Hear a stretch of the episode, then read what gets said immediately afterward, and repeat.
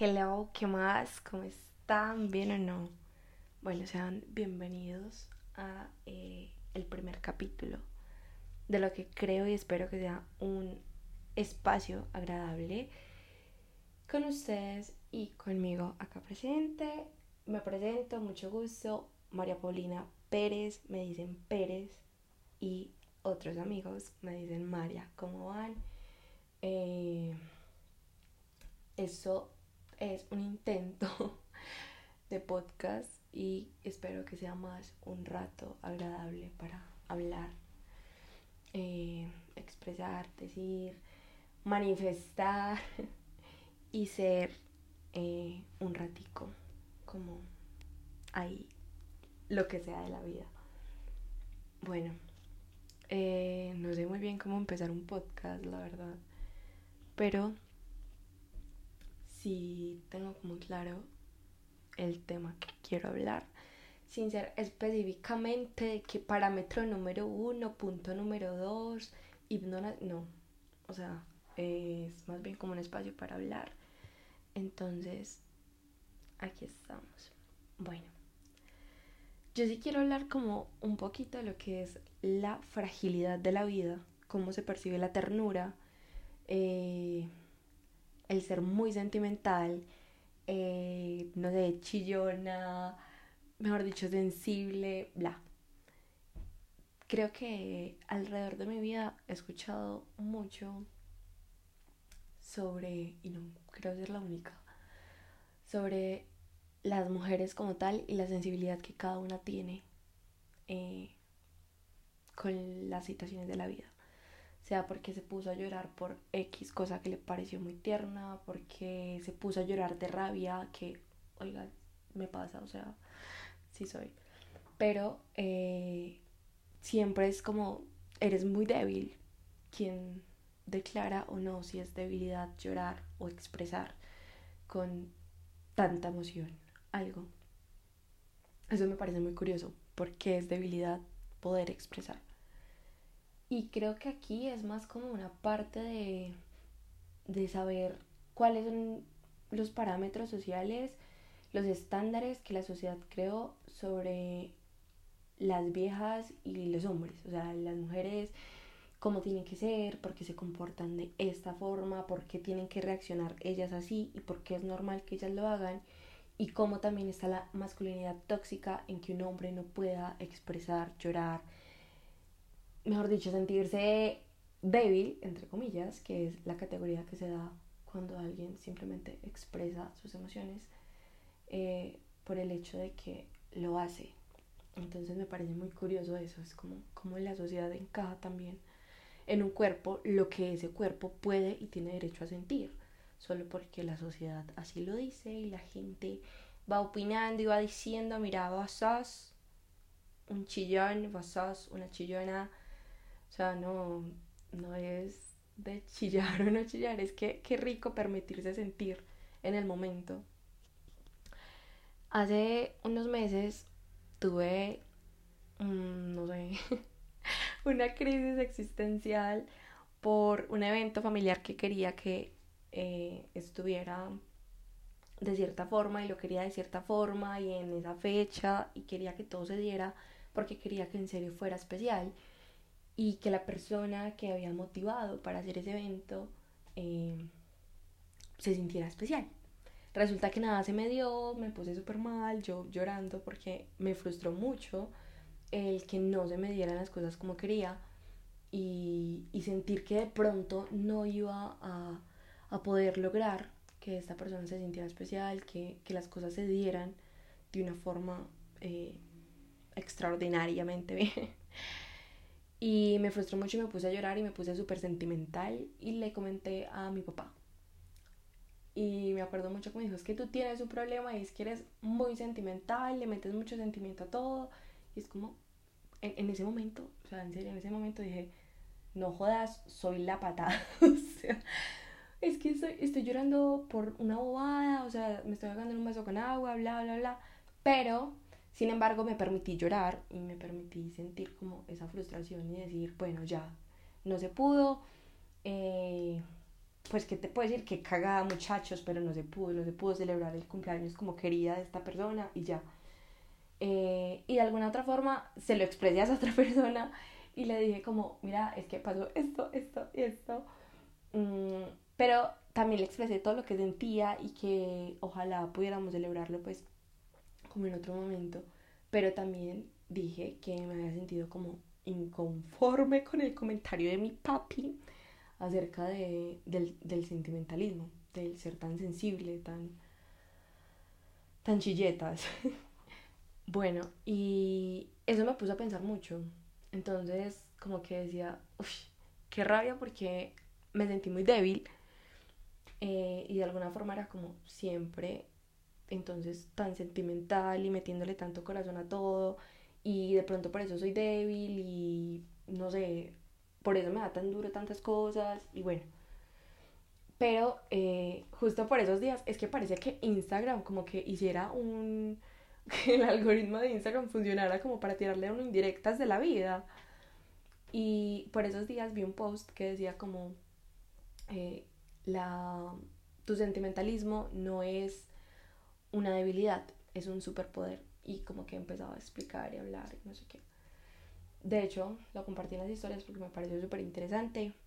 Pues yo no estoy diciendo acá que todo mundo vaya a meterse a la publicación, pero el que se metió y le, haya servido, ahí está. Porque a mí me sirvió. Para aclarar como esa parte, es como la sensibilidad y el ser tan sentimental eh, no es una debilidad, puede ser un superpoder. Qué rico tener la capacidad de sentir tanto, de, expresar tanto, de querer entregar tanto y cargar con tanto adentro que lo... ¡Ay, tengo hambre! Mis tripas... Bueno, eh, perdón, sorry. Eh, de tener tanto adentro y cargar con tanta emoción adentro que se pueda expresar en el momento en que se siente. También me confronta mucho una frase que es como, si no haces las cosas cuando las sientes, entonces ¿cuándo o para qué? porque he tenido malas experiencias con eso. es como cuando uno dice, pues por la anécdota, y ahí empiezan un par de, de anécdotas un poco fallidas en la vida, pero también con esa frase de uno hace lo que siente cuando lo siente, sino para qué. Pero, entonces voy a dar como los pro que a mí me parecen súper importantes y es qué rico permitirse sentir cuando uno está queriendo expresar y está tan cargado de esa emoción, pero también saberlas canalizar, eso me parece muy importante. Pero entonces, que si uno tiene ganas de llorar, llore y llore lo que quiera llorar y exprese eso y saque esas lágrimas. Que es muy confrontante cuando uno está en un sitio que de pronto no puede llorar y que es como un poquito complejo esa expresión eh, de sentimentalismo. Pero pero que si mientras, perdón, que mientras usted pueda y se lo permita, lo haga. Llore. Y si necesitas llorar, evacúe ese sentimiento, esa emoción que tiene y, haga la suya, apropiese de ella y empiece a buscar de pronto la razón que le hace sentir así y llórela. Llórela, llórela y suelte. Permítase sentir.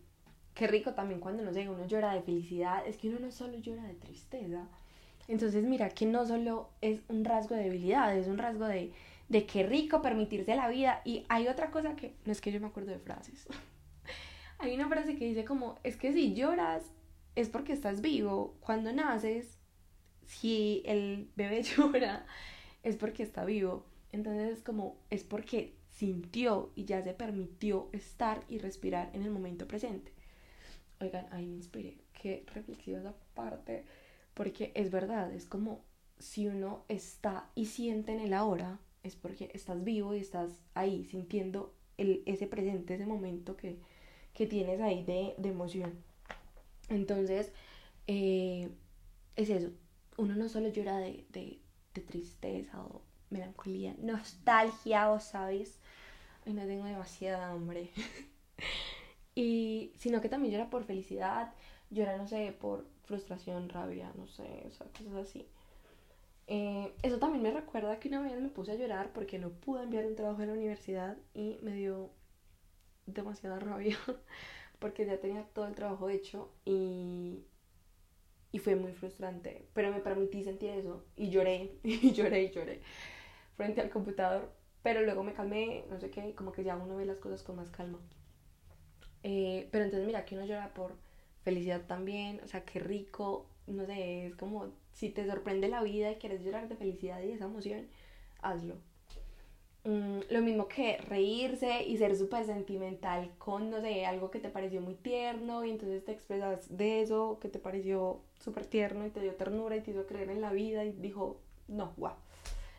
Eso también hace parte de, de ese sentimentalismo. Entonces, mira que no todo es malo. Y eso hace también como una mini carta para mí misma que en ocasiones olvida eso y, y siente que sentir tanto está mal. Y no, no es así. Qué rico sentir mucho y permitirse fluir con esas emociones y decir, ve, es que si sentís mucho y si das mucho es porque sos mucho y mereces mucho.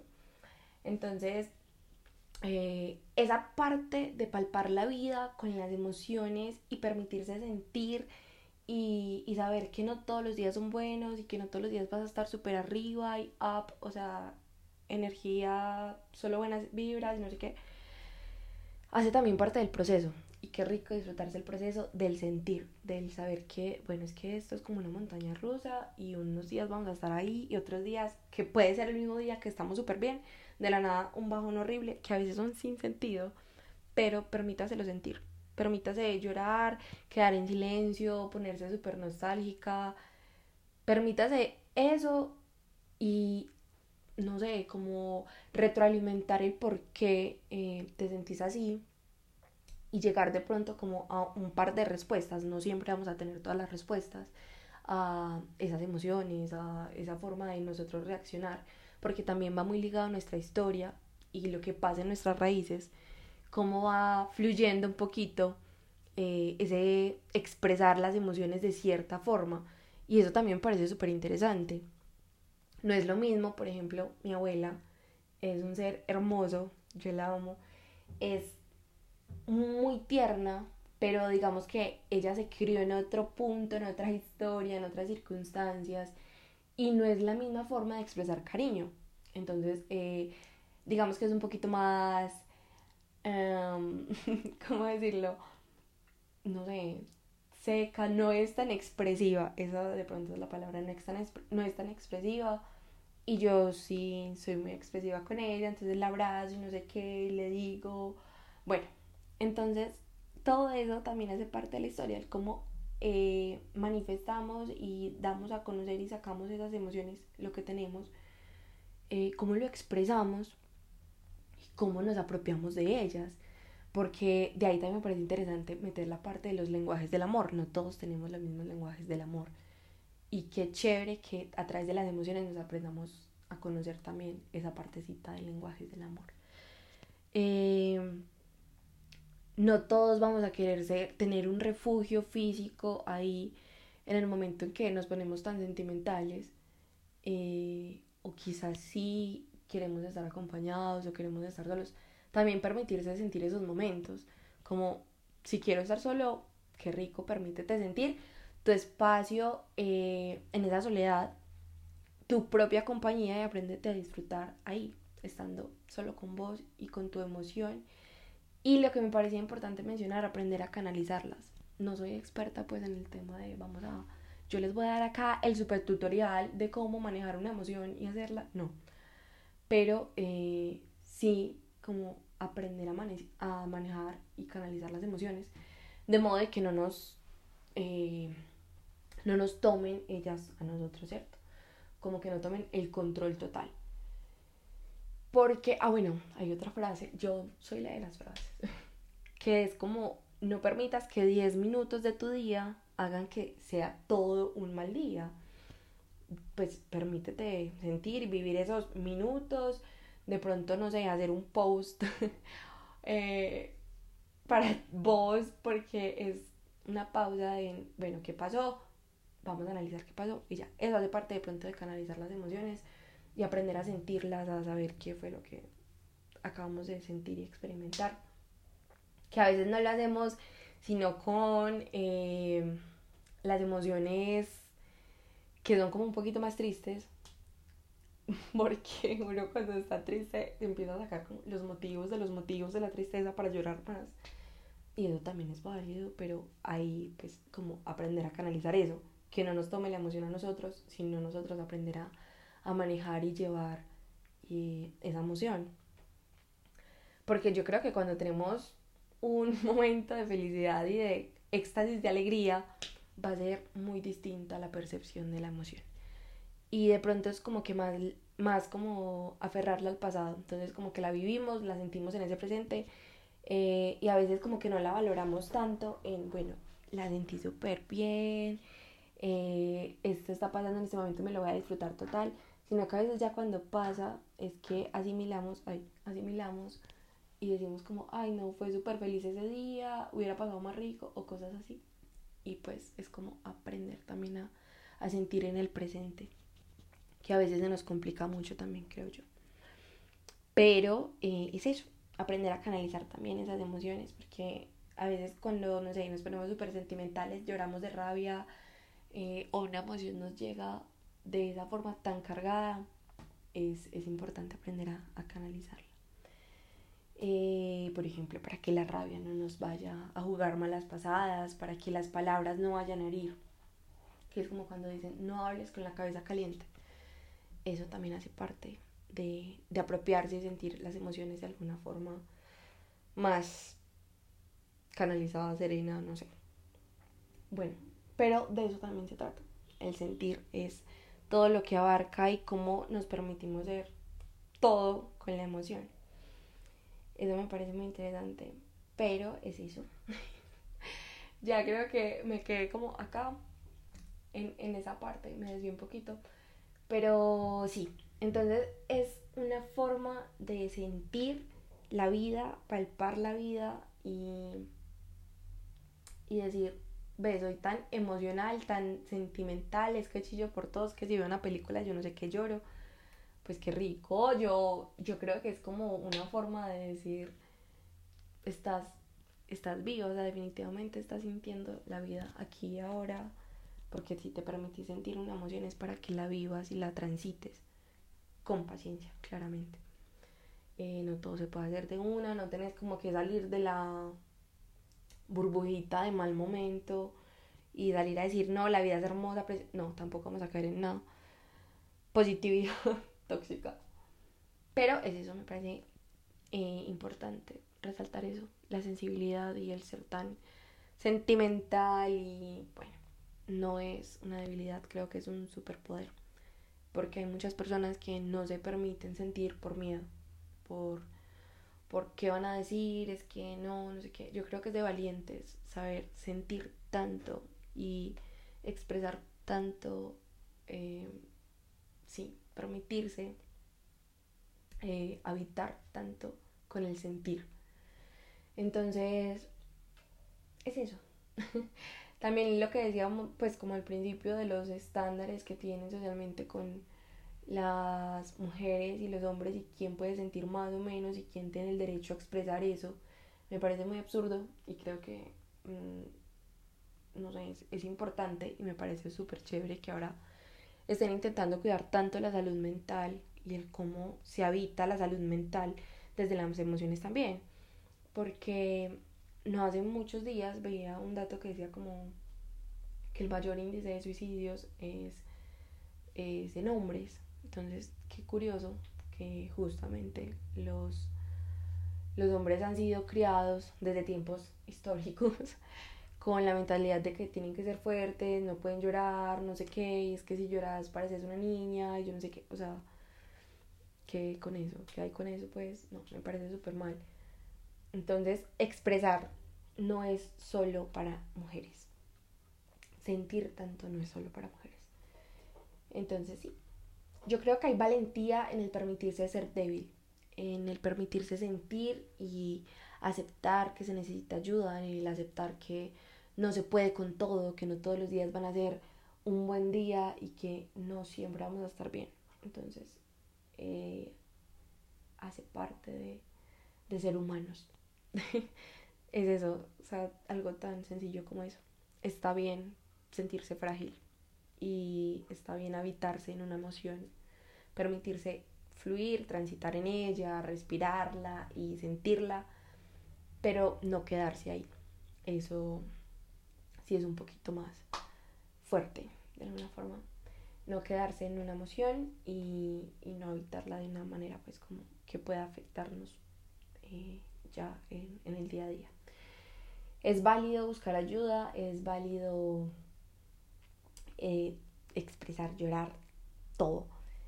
A mí algo que me sirve mucho es escribir.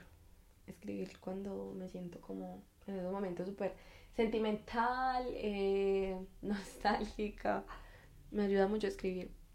Y si alguien encuentra alguna forma de canalizar y ayudar a fluir con eso, ahí está.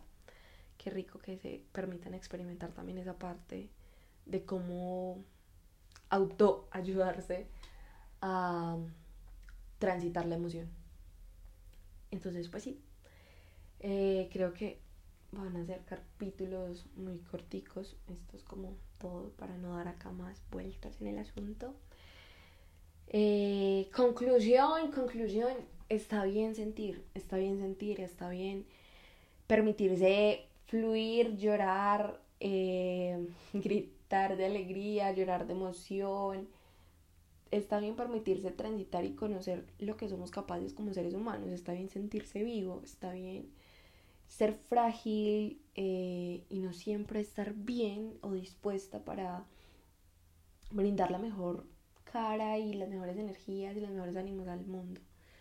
El mundo también necesita de gente que sepa aceptar eh, que ser frágil hace parte de ser humano y que también es muy valiente el reconocerlo para luego salir de ahí. Eh, nada, creo que eso es todo.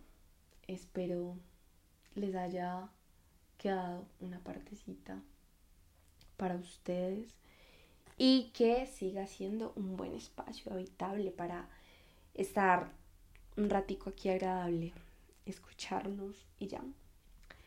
Eh, entonces sí, esto es del sentimentalismo y otras formas de palpar la vida. Eh, eso es todo. Eh, ya, dije tantas veces. Eh, bueno, un abrazo.